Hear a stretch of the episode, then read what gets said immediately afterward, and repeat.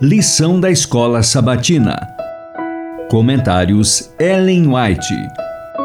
Isaías, consolo para o povo de Deus. Lição 3. Quando nosso mundo desmorona. Terça 12 de janeiro. Outra oportunidade. Dirijamo-nos à palavra de Deus em busca de guia. Procuremos um assim diz o Senhor.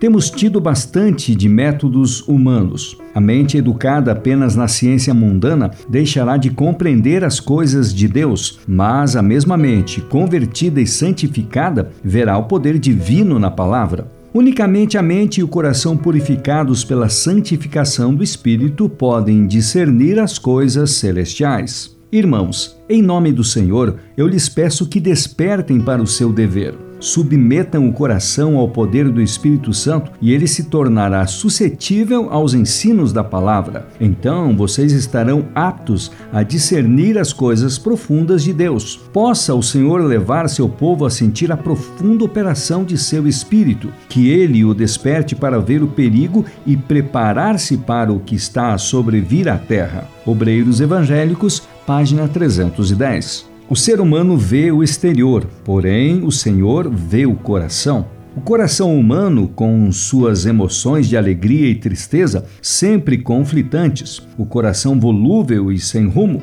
onde reside tanta impureza e tantos enganos. 1 Samuel 16:7. Ele conhece suas razões, intenções e propósitos. Vá até ele com seu coração manchado do jeito que se encontra agora. Como o salmista, abra os compartimentos do coração para o olho que tudo vê e diga: Sonda-me, ó Deus, e conhece o meu coração. Prova-me e conhece os meus pensamentos. Vê se há em mim algum caminho mau e guia-me pelo caminho eterno. Salmos 139, versos 23 e 24.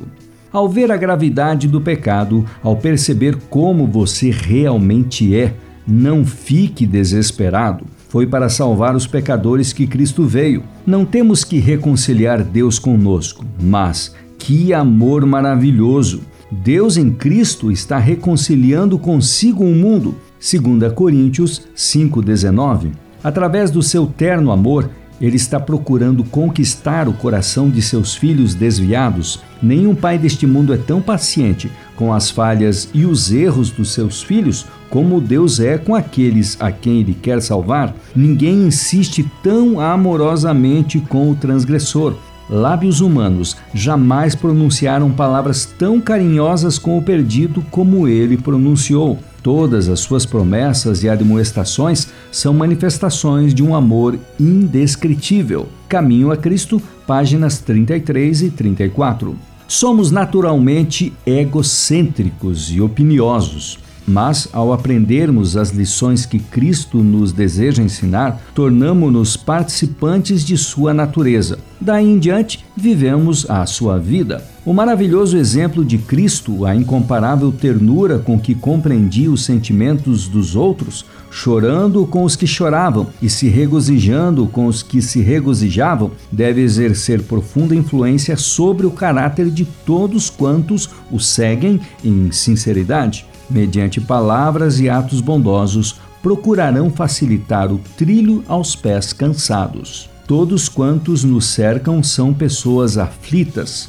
Aqui e ali, por toda parte, podemos encontrá-las. Procuremos esses sofredores e demos-lhes uma palavra a seu tempo para lhes confortar o coração. Sejamos sempre condutos por onde fluam as refrigerantes águas da compaixão. A Ciência do Bom Viver, páginas 157 e 158.